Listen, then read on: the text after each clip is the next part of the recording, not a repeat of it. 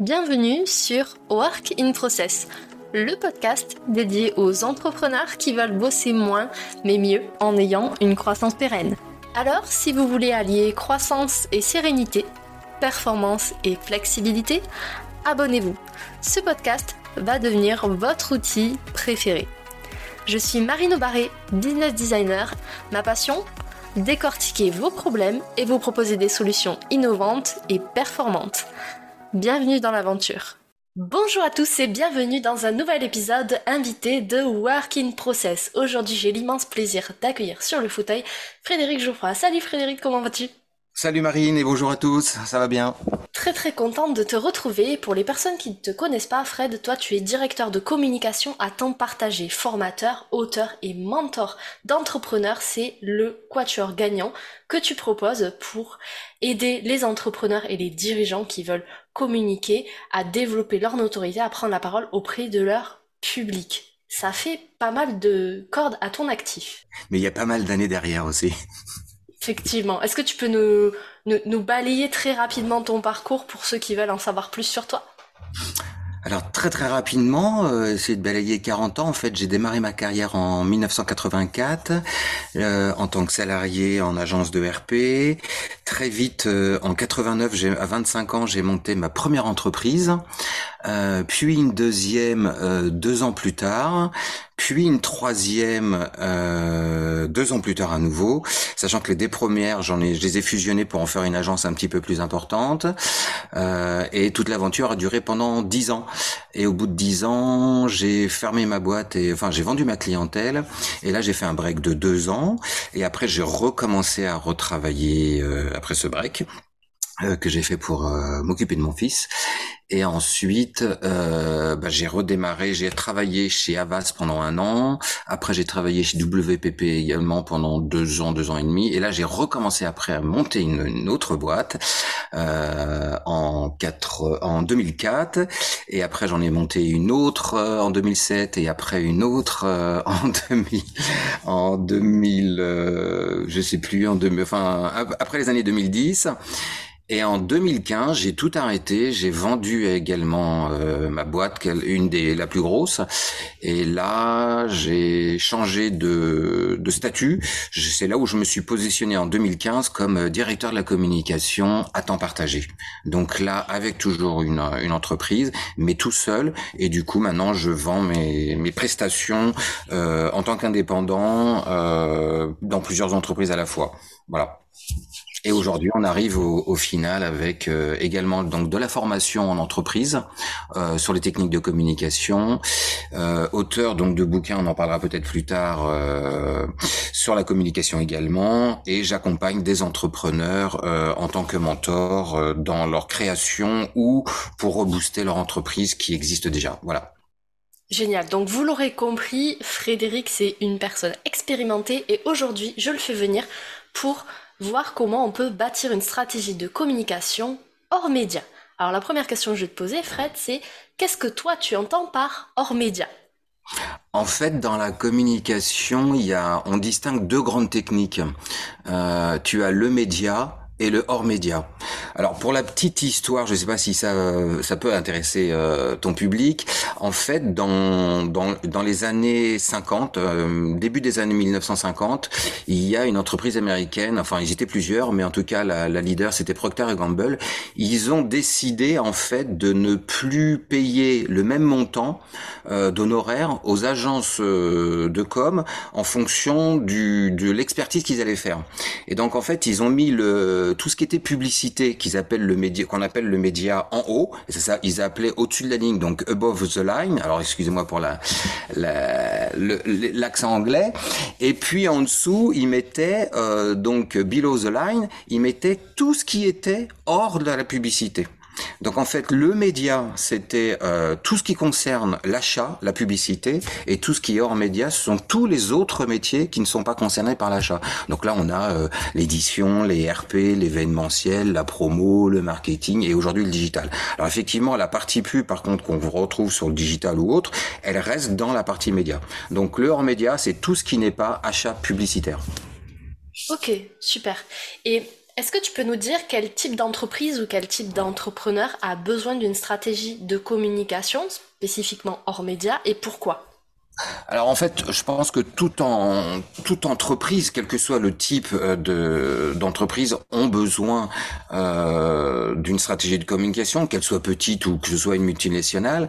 Euh, mais bien évidemment, en fonction de, au même titre en fait, on a besoin d'une stratégie de com au même titre qu'une stratégie commerciale ou RH ou financière. Toutes les les bases de l'entreprise, même le service R&D aussi, a une stratégie. Euh, mais on doit l'adapter effectivement en fonction de ses moyens et de ses objectifs. Euh, il y a une citation que j'aime beaucoup de Marcel euh, Bleustein-Blanchet, vous savez, qui est le fondateur de, de Publicis, qui a dit « La publicité, c'est peut-être du vent, mais c'est ce vent qui fait tourner les moulins. » Donc comme tu vois, Marine, sans stratégie de com, ça va être plus compliqué de réussir. On pourra pas faire tourner son petit moulin. Voilà. Donc non, la stratégie de communication est aussi importante que les autres euh, stratégies, enfin les autres estrates euh, dans une entreprise, qu'elle soit donc financière ou, ou autre, ou commerciale, etc. Ok. Et avec tes années d'expérience, est-ce que toi, tu as repéré des prérequis à travailler pour justement bâtir sa stratégie de communication pour qu'elle soit vraiment au service de son business? Oui, bien sûr. Alors il y en a, moi j'en retiens euh, trois majeurs. Donc le premier, c'est, euh, alors c'est le plus important. On en a déjà parlé un peu temps ensemble quand on, en fonction de nos différents échanges. Euh, c'est de se poser les bonnes questions avant de se lancer dans sa recommandation, sa stratégie de communication.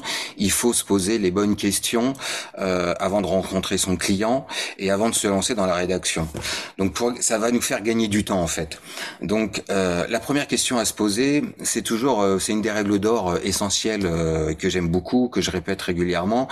N'oubliez jamais que c'est pas ce que vous dites qui compte, c'est ce que l'autre va percevoir. Donc à partir de ce principe-là, attention à tous vos messages. Quoi que vous disiez, vous devez être compris par tous. Donc dans votre roco, ça va être très important. Donc les questions qu'on peut se poser pour ça, c'est le fameux quoi. Donc quel est le produit ou le service ou l'action ou le projet? Qu'est-ce qu'on va vouloir promouvoir dans cette euh, stratégie? Donc ça, c'est important de se poser cette question-là. Pourquoi aussi? Pourquoi? Quels sont les objectifs? Est-ce que ça va être des objectifs de notoriété ou d'image? Tout à l'heure, j'ai fait, euh, on aurait pu faire un, petit focus aussi quand on a parlé tout à l'heure du média ou hors média. Euh, c'est une petite, enfin c'est une information qui est importante.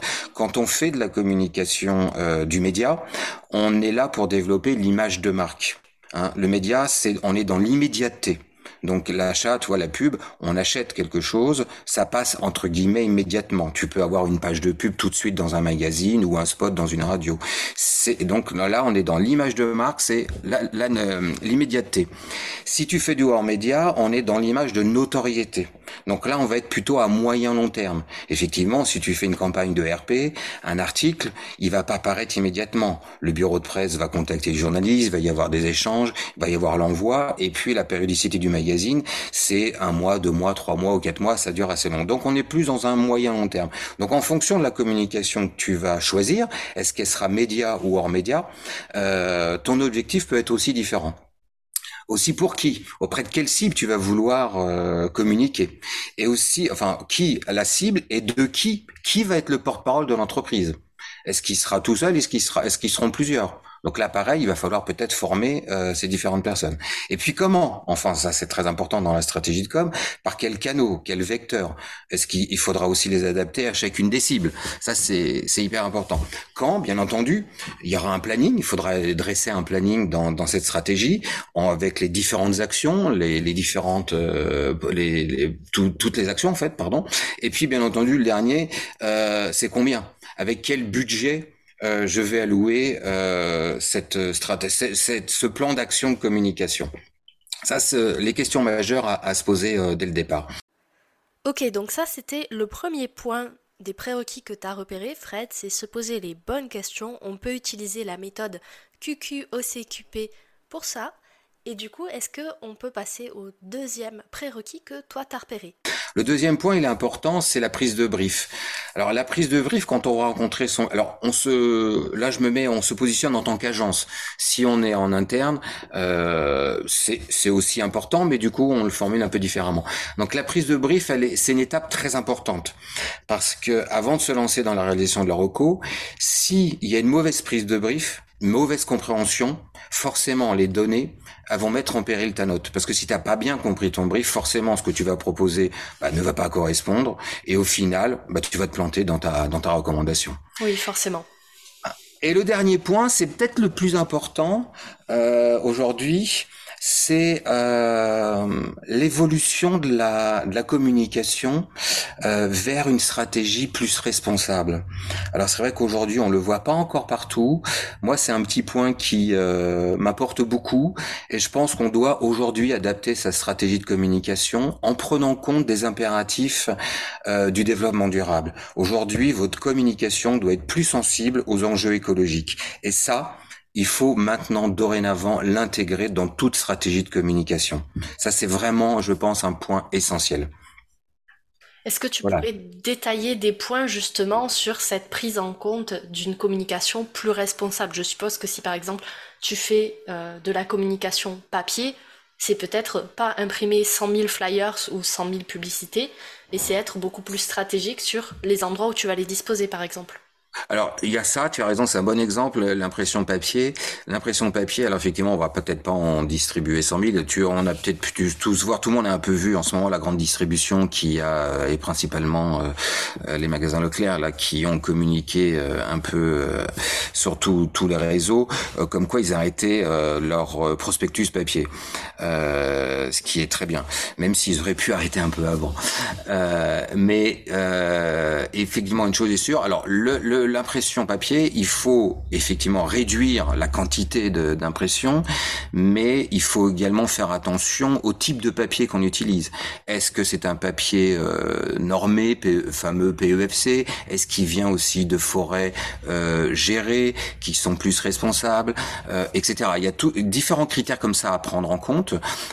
et puis dans la mesure du possible, on, on réduit effectivement le nombre de, de documents qu'on va faire. Outre le nombre d'exemplaires, on va essayer peut-être de d'en faire un peu moins.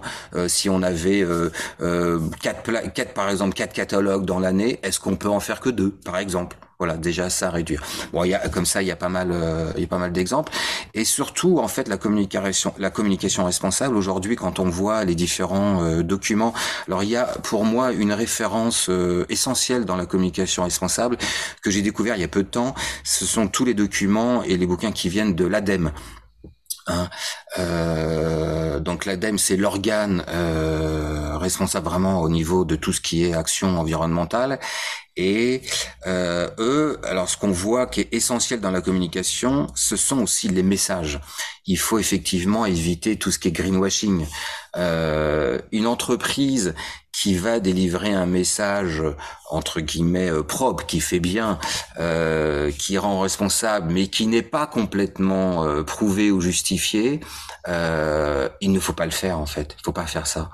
Hein, il faut pas induire le consommateur euh, dans l'erreur ou lui faire croire que euh, son jean, par exemple, qu'on fabrique, euh, il est parfaitement éthique ou responsable, alors qu'on utilise des milliers de litres d'eau pour le fabriquer. Et donc forcément, il est peut-être plus responsable parce qu'ils ont fait telle ou telle chose, mais de là à dire qu'il est complètement vert, c'est pas vrai. Voilà. Donc attention au message et ça c'est vraiment essentiel ça. Effectivement, tu le soulignes très bien, les mots ont un impact et euh, tu as cité un exemple qui est très parlant sur le papier, c'est que en fait, quand vous faites une stratégie de communication, quand vous allez réfléchir aux moyens que vous allez mettre en œuvre, que ce soit papier ou digital d'ailleurs, hein, mm. c'est important de mesurer en fait les impacts de vos décisions, de vos choix sur tout l'écosystème de votre business et des entreprises qui gravitent autour. Moi, pour euh, faire une petite anecdote, quand je bossais en milieu industriel, je bossais avec les services marketing pour sourcer les meilleurs euh, packaging, on va dire, pour que environnementalement parlant, bah, il y ait le moins d'impact négatif euh, par rapport à la production. Sachant qu'on le sait, sur l'agroalimentaire, il y a beaucoup d'emballages. on va pas en parler aujourd'hui. Euh, mais dans tous les cas, c'est important de se dire, ok, on veut passer une information, quel est le meilleur moyen pour le faire, mais quel est le moyen aussi le plus responsable? Donc ça, vraiment, je vais le souligner. Oui, c'est très important. Je pense qu'aujourd'hui, c'est vraiment un des points essentiels. Alors, c'est pas toujours euh, euh, évident ni facile en fonction de, de, ton prospect ou de ton entreprise dans laquelle tu es. C'est vrai qu'on n'a pas toujours les moyens, mais je pense qu'aujourd'hui, il faut, euh, faut vraiment le mettre comme une priorité. C'est vraiment une priorité essentielle. Oui, et là on parle beaucoup de responsabilité environnementale, mais il y a aussi sociétale. Tu parlais par exemple de fabrication de vêtements, d'un jean. On sait que certaines entreprises qu'on ne citera pas fabriquent des vêtements en ne prenant pas soin des individus qui les fabriquent. Donc ça, c'est aussi important quand vous créez une culture d'entreprise, de pas juste l'avoir sur un post-it, c'est de vraiment l'appliquer, de dire que bah, si vous voulez faire des vêtements ou des produits qui soient vraiment responsables, prenez en compte tous ces aspects-là dans la conception de vos produits ou de vos offres ou de vos services. C'est là où ça sera pas toujours facile, je pense, pour toutes les, en tout cas les communicants ou les agences qui sont derrière, euh, n'ayant pas non plus toute l'information à ce niveau-là. Ça demande une certaine transparence, encore une fois, de la mm. part de tous les pôles de l'entreprise, et ça, bah, ça s'inclut dans la culture de l'entreprise, encore mm. une fois. D'où aussi la prise de brief très importante parce que dans le brief, en tant qu'agente, on doit aujourd'hui maintenant s'informer euh, sur ces, ces, ces, outils et cette info. On doit vraiment avoir la source des informations euh, pour avoir derrière un bon message qui soit vraiment qualifié. Tout à fait. Et du coup, donc là, on a vu tout ce qui est prérequis pour pouvoir bâtir sa stratégie de communication. Quels sont les éléments que toi, tu intègres quand tu bosses, par exemple, pour un de tes clients dans une stratégie de communication hors média? Oui, alors euh, c'est une bonne question. Euh, Là-dessus, je, moi en fait, j'ai j'ai sélectionné euh, depuis un moment là, avec le temps, j'ai vraiment, je retiens en fait 12 points essentiels pour bâtir sa sa recommandation stratégique de communication. Le premier, alors le, je, les ai en fait structurés en trois chapitres. J'ai un chapitre rappel, un chapitre action et un chapitre organisation. Donc pour le chapitre rappel, là, c'est effectivement, c'est là où il y a toute l'importance de, de, la prise de brief, c'est tout ce que je, on appelle le contexte. Donc il y a un contexte entreprise. Là, on va mettre les points forts de l'entreprise, les informations prioritaires qu'on a pu recevoir à l'occasion du brief. Elles sont très importantes parce qu'elles vont permettre, après, on va le voir par la suite, de déterminer et de construire euh, l'axe de la stratégie de communication. On retrouvera également dans cette partie rappel euh, le contexte médiatique. Donc à partir du moment où on fait une recommandation euh, stratégique de communication, on va donc proposer euh, derrière des actions, des outils de communication pour prendre la parole. Alors que ce soit avec les médias ou pas, en tout cas avec un, un des, tous, nos, tous les publics de l'entreprise. Et donc on va avoir les médias, les réseaux sociaux, euh, les publics, les événements, etc. Donc là, c'est intéressant d'avoir euh, un contexte médiatique dans le sens où je vais essayer de voir auprès euh, des journalistes euh, concernés par l'environnement de, l'entreprise euh, retenue, en tout cas cette prospect, comment eux ils voient cette, entité et le marché dans lequel elle intervient. Donc pour ça, on peut faire une petite audite. Alors c'est pas, on va pas faire une étude de marché complète, mais là, l'agence cette occasion-là, elle peut auprès des journalistes faire une petite enquête et voir euh, comment cette entreprise euh, est perçue comment il la, il la, la voit, euh, quels sont les échos qu'ils en ont, et puis également euh, après cette étude on, on, la, on va l'agrandir au niveau du, du marché euh, dans son ensemble, avec euh, quelques chiffres ou quelques idées représentatives euh, de ce qui est dit sur et l'entreprise et son marché. Donc là, ça c'est vraiment la partie un petit peu audit contexte de l'entreprise elle-même, via les médias ou alors aujourd'hui des réseaux tels que LinkedIn, c'est aussi une excellente source parce que LinkedIn, outre le réseau de recherche, c'est un excellent outil de veille. Hein. on peut aussi poser des questions, euh, c'est assez facile, les gens répondent plutôt bien, donc ça peut nous permettre d'avoir euh, des, informations assez intéressantes aussi pour euh, répondre à ses propres interrogations qu'on peut avoir sur sur cette entité-là. Et puis enfin, euh, dans cette partie rappel, on va également euh, voir euh, le fameux SWOT. Le fameux SWOT, euh, tu sais, c'est un grand classique, mais c'est un outil d'information qui va nous aider aussi à la décision. toujours après, on va le voir par la suite, quand on va définir notre axe de, de stratégie, ce SWOT va pouvoir nous aider. Hein, c'est là le fameux le fameux carré où on parle des forces, des faiblesses, des opportunités et des menaces de l'entreprise. Donc là, dedans, on retrouvera aussi, à l'occasion du brief, là, les différents éléments les plus importants qu'on aura pu euh, synthétiser euh, sur cette entreprise. Et puis enfin, euh, les cibles de l'entreprise. À cette occasion, on doit dans notre brief bien définir avec l'entreprise quelles sont les cibles que le client souhaite toucher. Alors aussi bien au niveau médiatique s'il souhaite niveau toucher les, les médias avec les par exemple les relations presse, mais aussi aussi bien notre public quel, est, quel va être le public euh, qui souhaite toucher? Et là, euh, on peut parler à cette occasion des fameux personas. Vous savez, le persona, c'est en quelque sorte le, le portrait robot d'un groupe de clients euh, potentiels ou existants, qui va nous permettre d'analyser le comportement d'un client ou d'un prospect. Euh, à cette occasion, on peut citer, je crois que tu la connais, Florence Grégeois, euh, qui est euh, la pro des pros du persona et qu'on peut trouver facilement sur LinkedIn.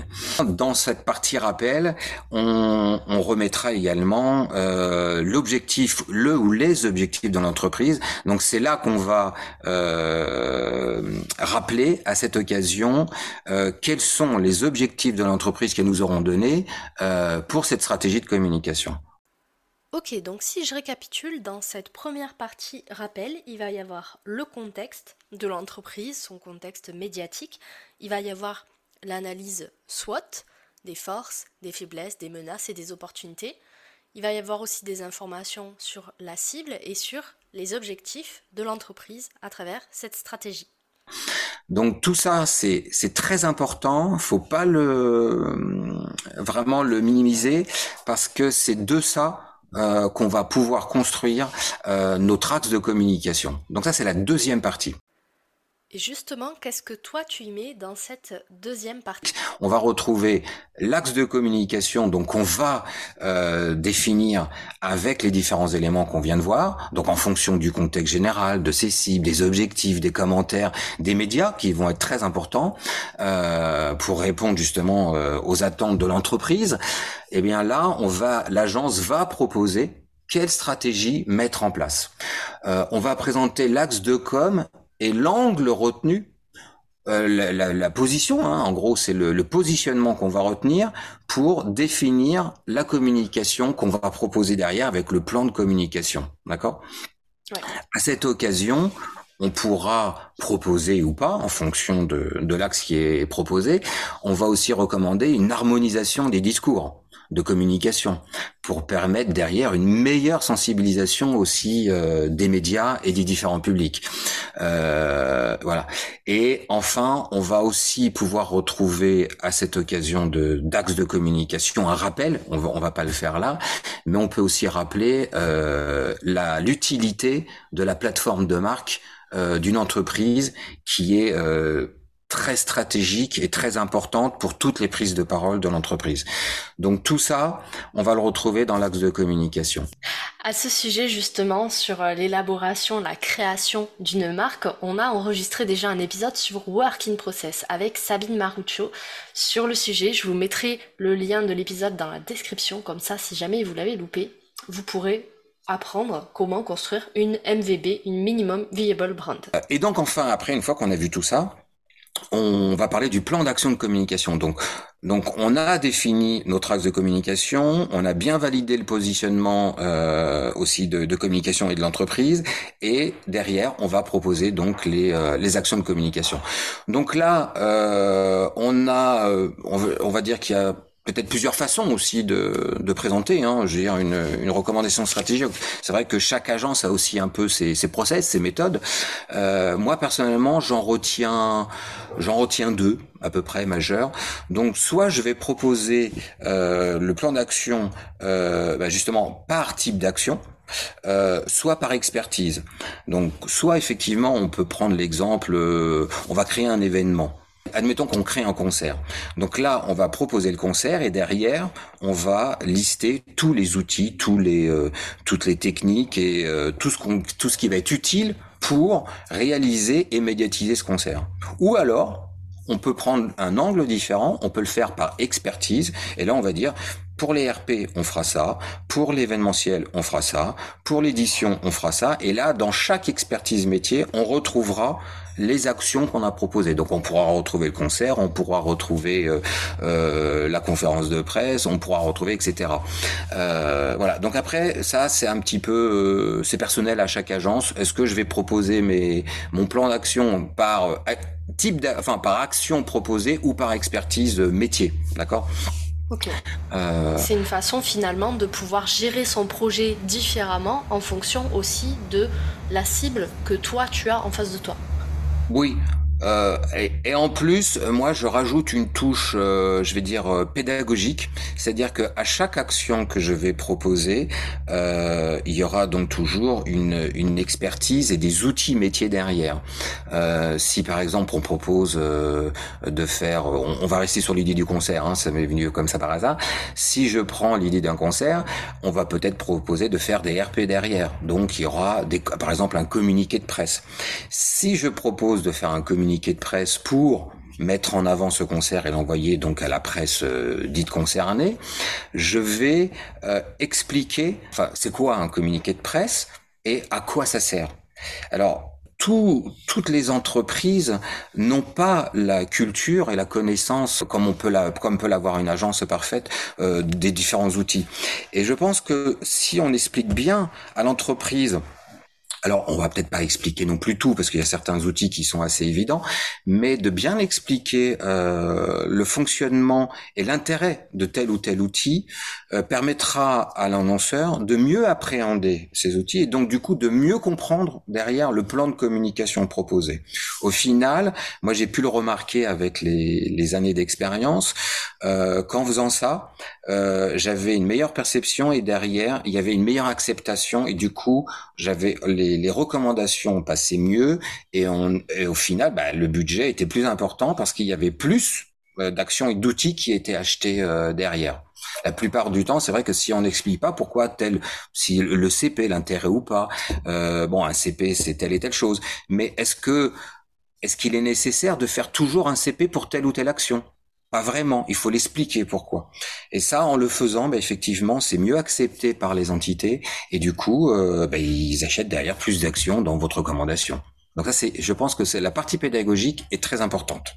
J'aime beaucoup que tu parles de ce point-là parce que c'est un élément de conduite du changement que beaucoup d'entreprises oublient de mettre en avant, c'est que en fait, quand vous voulez intégrer un changement, que ce soit sur votre stratégie de communication, sur vos process, votre structuration, euh, c'est vraiment important en fait de se mettre à la place, comme tu le disais au tout début, de son interlocuteur. C'est-à-dire qu'il n'a pas forcément les connaissances, comme toi tu peux les avoir, puisque c'est toi l'expert après tout.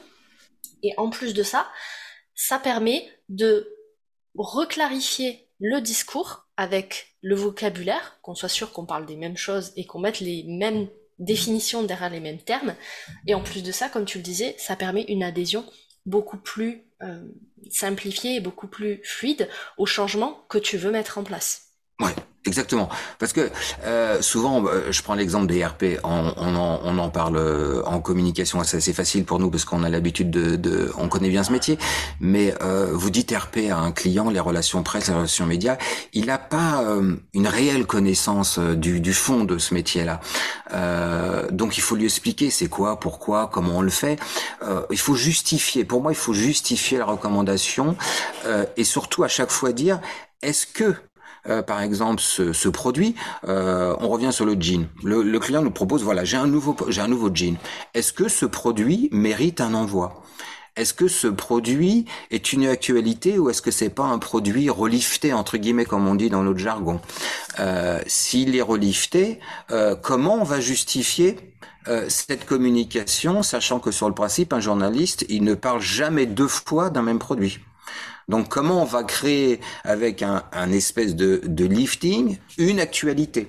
Voilà. Donc ça, euh, bah, par exemple, le communiqué de presse peut permettre ça, mais avec telle et telle technique. Donc il faut s'appuyer sur euh, des outils euh, derrière avec des techniques. Par exemple, on parle des marronniers dans notre dans notre métier, dans notre jargon. Un marronnier, hein, c'est un événement qui revient de façon régulière tous les ans, comme par exemple l'automne ou, ou la fête des grands-mères ou Noël. Ce sont des marronniers, ils reviennent tout le temps, tous les ans à la même époque. Voilà. Donc peut-être utiliser une de ces techniques pour faire d'un lifting une actualité, d'accord?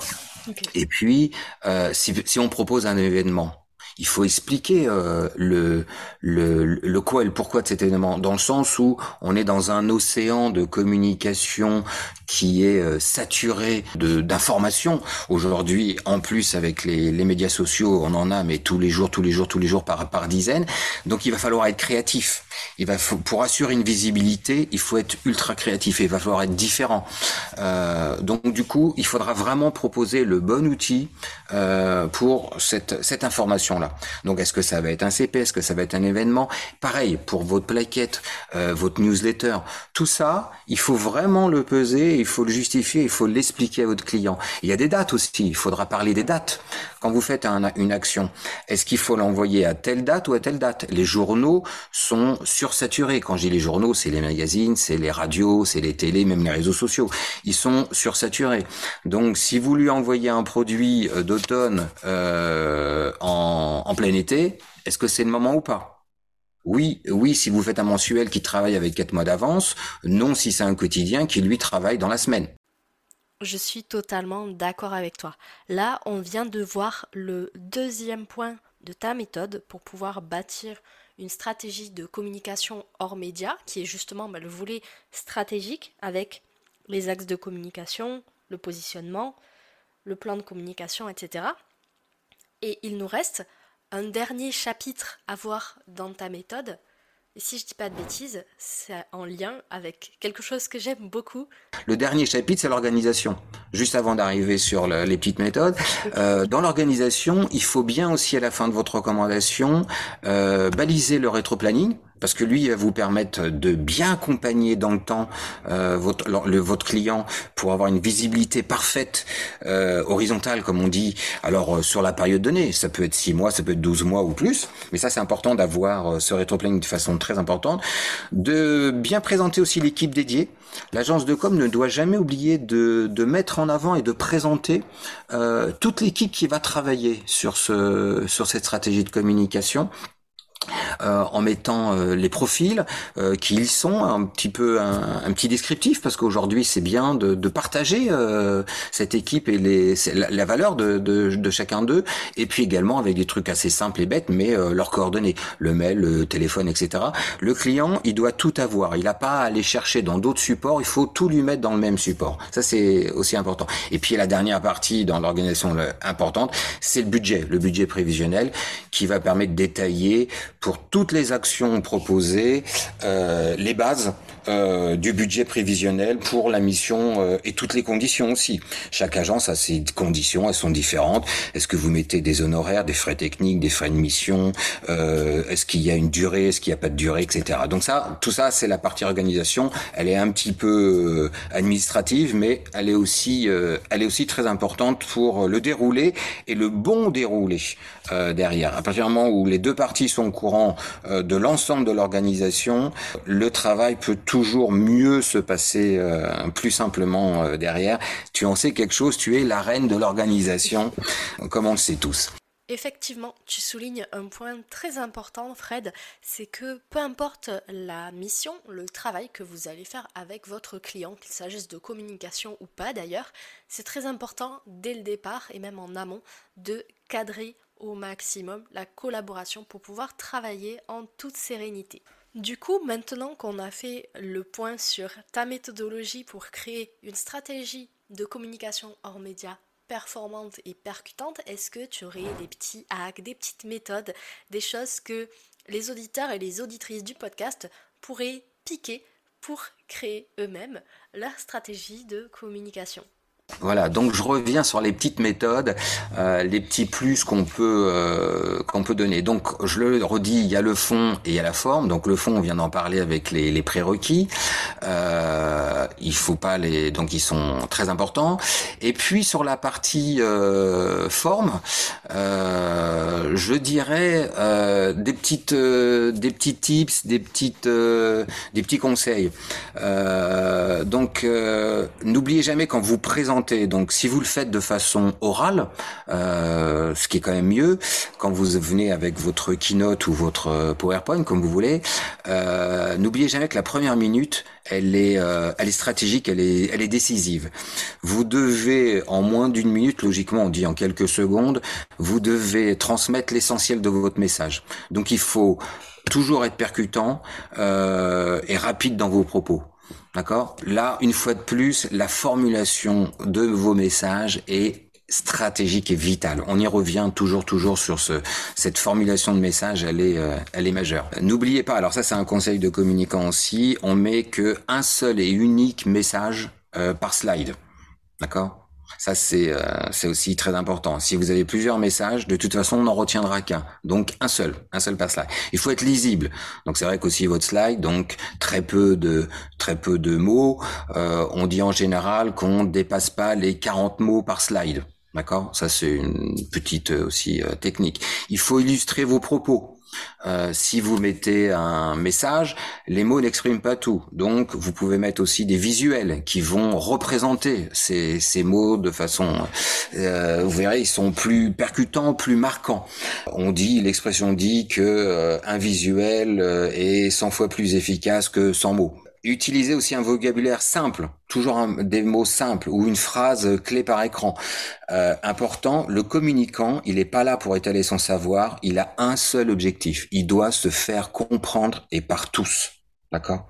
Ça, euh, pour ne pas le citer, Apple l'a toujours compris. Son message de base, c'était « je veux être compris par tous » et il disait qu'un enfant de 5 ans devait comprendre tous ces messages. A priori, il avait plutôt bien réussi son, son challenge. Employer euh, des verbes aussi, c'est important, des verbes expressifs, hein, qui soient percutants. Utiliser moins possible faire, avoir, être, euh, c'est bien, mais c'est trop simple et c'est pas assez percutant. Hein, un mot, il doit être euh, percutant, il doit être fort. Euh, rythmez votre présentation aussi. Quand vous faites une présentation, mettez des, il y a des temps forts et puis aussi des silences. Souvent, parfois, le silence peut dire plus de choses. Ben, il peut être assez euh, assez fort aussi. Il est aussi percutant le silence. Euh, un petit conseil aussi, la plupart du temps, ça je le vois dans des recos, je vois les gens qui utilisent plein de typographies. Alors on en voit un peu de toutes les couleurs. Euh, c'est un peu guirlande de Noël, comme j'aime bien dire ça.